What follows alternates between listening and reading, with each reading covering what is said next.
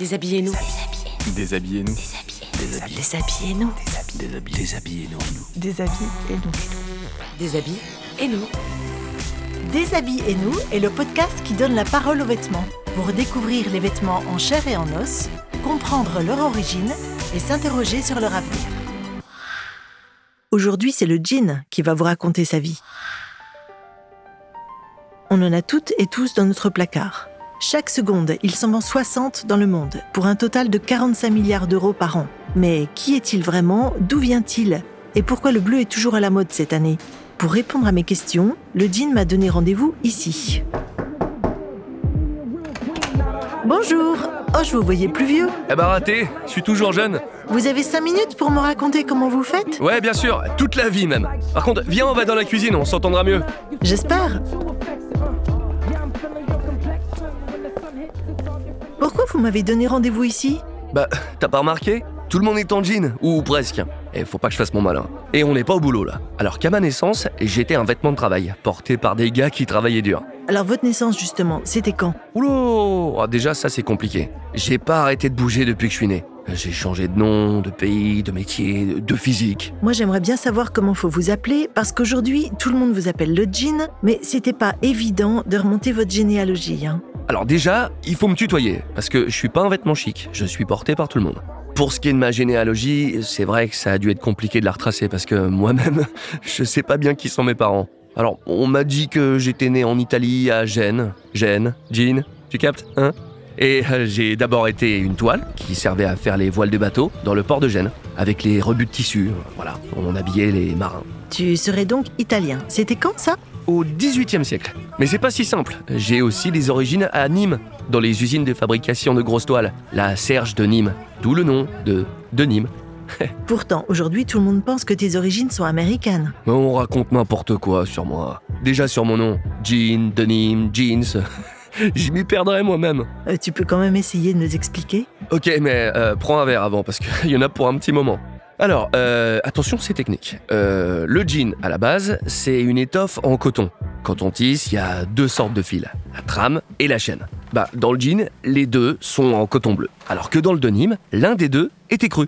J'ai compris, mais le bleu, il vient d'où? D'une plante, l'indigo. Et c'est presque depuis les débuts qu'on me teint avec de l'indigo. D'où mon nom, Blue Jean. Mais Pourquoi te teindre en bleu? Avant, je pouvais être écru, crème, brun clair, bref, salissant. Attention, hein, j'ai pas dit fragile. hein. On m'a dit que quand tu teins une étoffe de coton avec de l'indigo, elle devient verte. Euh, fake news? Non, c'est vrai. Mais la magie, c'est qu'en séchant, ça devient bleu. Et puis là, ça bouge plus. En Afrique, il y a une grande culture de l'indigo. Alors t'imagines bien que les esclaves partis d'Afrique pour les États-Unis, bah, ils ont emmené leur culture avec eux. Et c'est grâce à eux que les plantes d'indigo ont été cultivées aux États-Unis. Oui, en partie. Le travail est difficile, hein, réservé aux esclaves.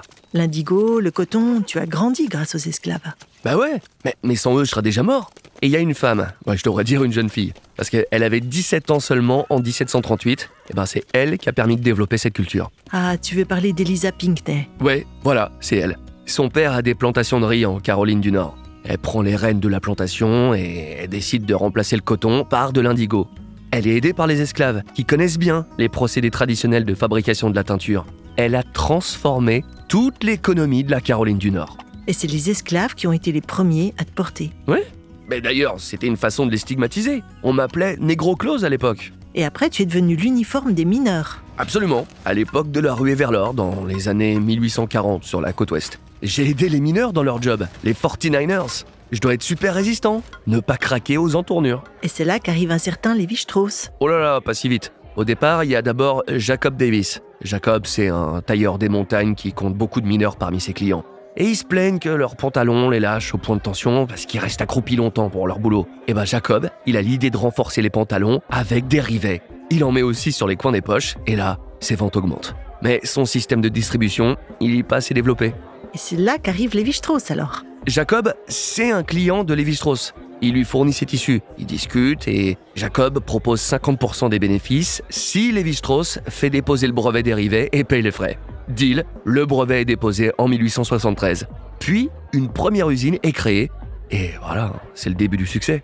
Un succès tellement rapide qu'il n'arrive pas à répondre à la demande. Mais à tes débuts, tu n'es pas un denim.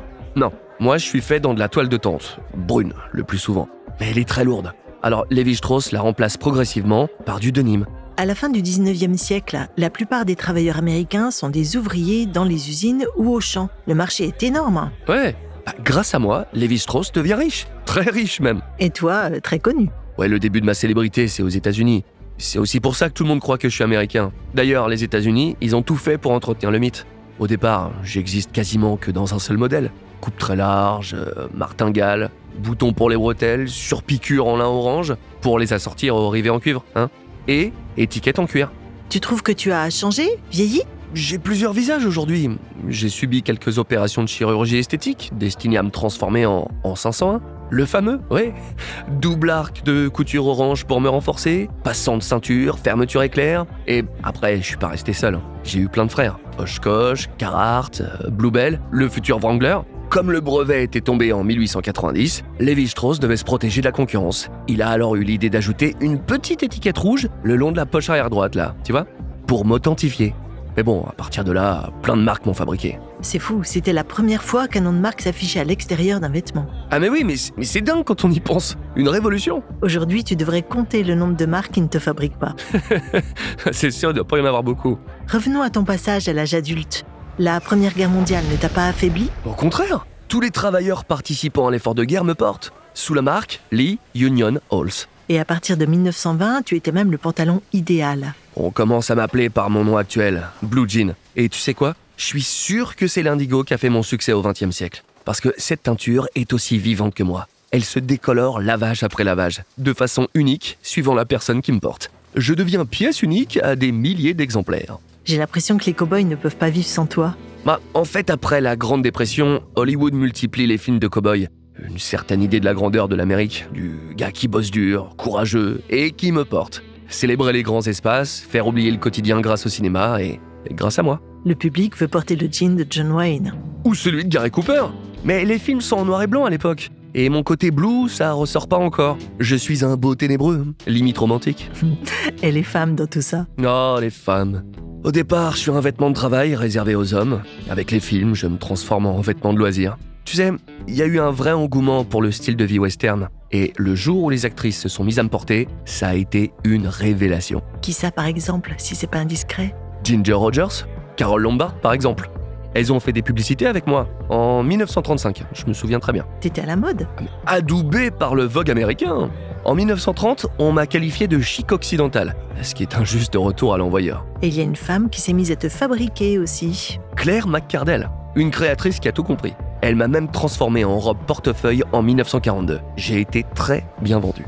Je crois que tu t'es aussi taillé une belle réputation dans les années 50 sur les campus universitaires. Ah ouais, ouais, c'est drôle. J'ai été adopté par les étudiants. Le jeu, c'était que les étudiants de deuxième année voulaient m'interdire au bisu. Les débuts de mon côté rebelle Ouais, côté rebelle amplifié par le phénomène James Dean. Pas faux. Il y a eu Marlon Brando aussi qui a fait pas mal pour mon sex appeal. Bah, les bad boys qui influencent le style de la jeunesse. Aujourd'hui, ça paraît évident, mais à l'époque, c'était nouveau. Hum, T'oublierais pas Marilyn Mais on peut pas oublier Marilyn. Bon, cela dit, c'est Catherine Hepburn qui, la première fois, a osé venir dans les studios en jeans. Marilyn m'a souvent porté dans La rivière sans retour en 1954 et dans Les Misfits en 61. Elle m'a porté version Levis 501. Oh, Je m'en souviendrai toute ma vie. Et après elle, des milliers de femmes m'ont adopté. Je deviens symbole d'émancipation féminine. J'adore. Avec les Cowboys et Marilyn, tu as conquis les États-Unis, mais tu as fait comment pour l'Europe? On me connaissait pas encore beaucoup en Europe.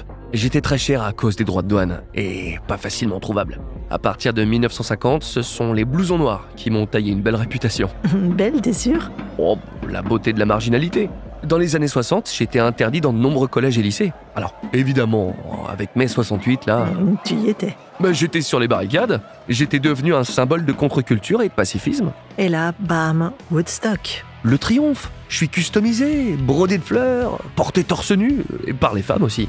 J'ai adoré cette époque. J'y ai gagné des pattes d'EF. Les femmes se servent de toi comme d'un étendard de la révolution féminine. Elles servent de moi pour défendre l'égalité des sexes. Les premières féministes. Euh, par contre, je suis pas sûr que Simone de Beauvoir m'ait porté, hein, je me souviens plus. Mais le message est clair, toutes et tous en pantalon. Vive moi. T'as aussi fait la couverture d'un album mythique à l'époque. Oui, Sticky Fingers des Rolling Stones, par Andy Warhol. Moi, en gros plan, côté braillette, fallait oser. Le nombre de chanteurs et chanteuses qui t'ont adopté comme vêtement de scène est incroyable. Je suis un caméléon, mais caméléon bleu. Quand tu vois Bruce Springsteen, qui m'a aussi mis en couverture de son album Born in the USA, et Serge Gainsbourg, tu comprends que je sais faire le grand écart. On me porte et on me chante. Quelle est la chanson que tu préfères qui parle de toi? Oh non, mais il y en a trop là. De Blue Jean de Bowie à Blue Jean de Lana Del Rey, Dolly Parton, Sylvie Vartan. Tout le monde m'aime. Et les actrices, elles continuent à te porter? Mais qu'est-ce que tu crois? Depuis les années 50, c'est une farandole. Note que mon style change, mais je reste le même. Si je me souviens bien, Audrey Hepburn ne portait pas que des diamants de chez Tiffany. Brigitte Bardot, moi je te fais pas un dessin. Et quant à Jane Birkin, elle sortait pas sans moi. On t'exagères un peu. Hein. Peu presque pas. Tu sais, le moment où j'ai pris du galon, c'est quand les marques de mode se sont mises à me fabriquer. Ah ouais, tu penses à qui? Monsieur Saint-Laurent. Il m'a rendu le plus beau des hommages en disant qu'il aurait aimé m'inventer. Quelle est la première marque de luxe qui t'a fait défiler? Ah, Calvin Klein, 1976. Son trait de génie, ça a été sa campagne de publicité. Photographié par Richard Avedon, Brooke Shield pose avec moi. Et rien que moi. Les mots de la pub Nothing comes between me and my Calvins. Y a rien entre moi et mon jean Calvin Klein. Exactement. L'Amérique puritaine est choquée, mais la marque est lancée. Tu es un bon exemple social. Tu renvoies à une ambiance, un état d'esprit. En fait, t'es le symbole de tribu. Regarde ce soir, tu vis en groupe, en bande qui se reconnaissent entre elles. Ouais, je crée du lien.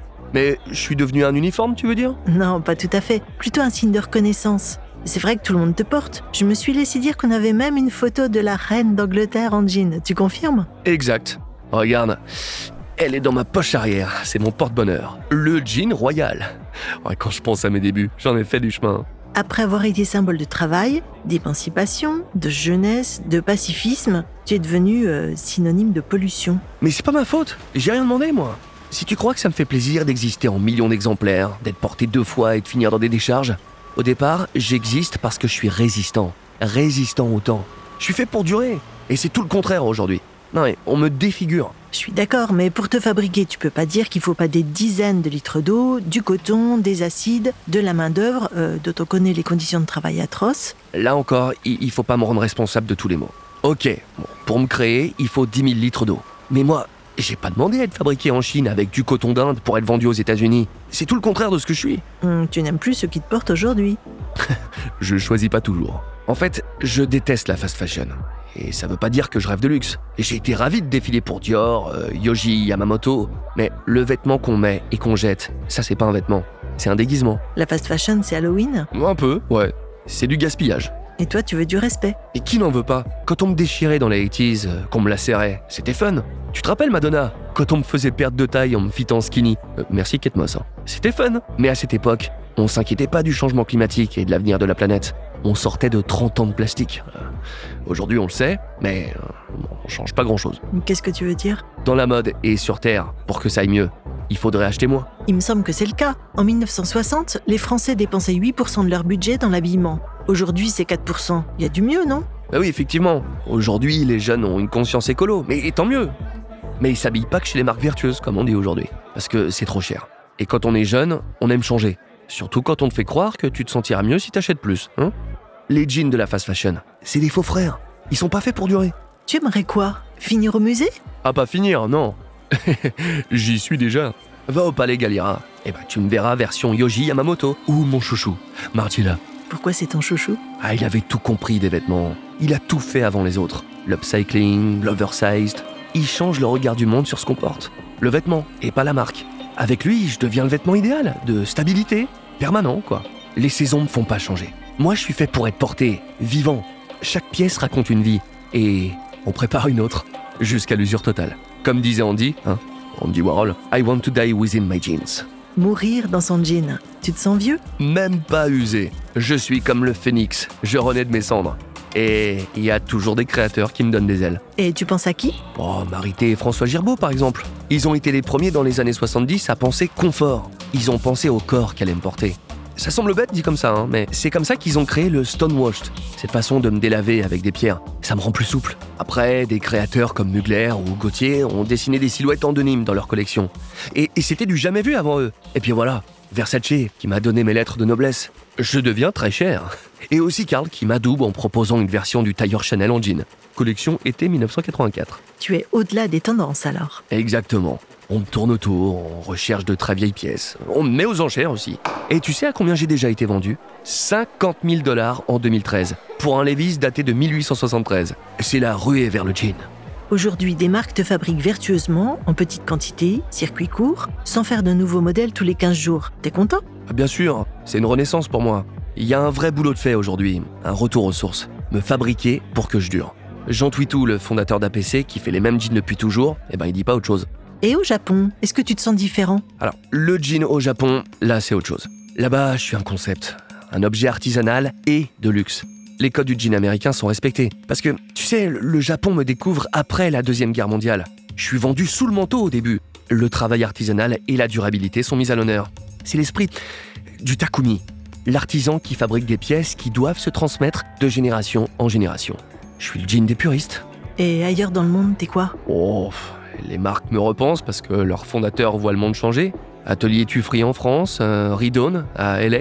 Tu sais, quand un vêtement raconte une histoire, on s'en sépare pas comme ça. Il est porteur d'émotions. T'es un grand romantique en fait. Je suis jeune, j'ai des rêves. Bon, on va danser?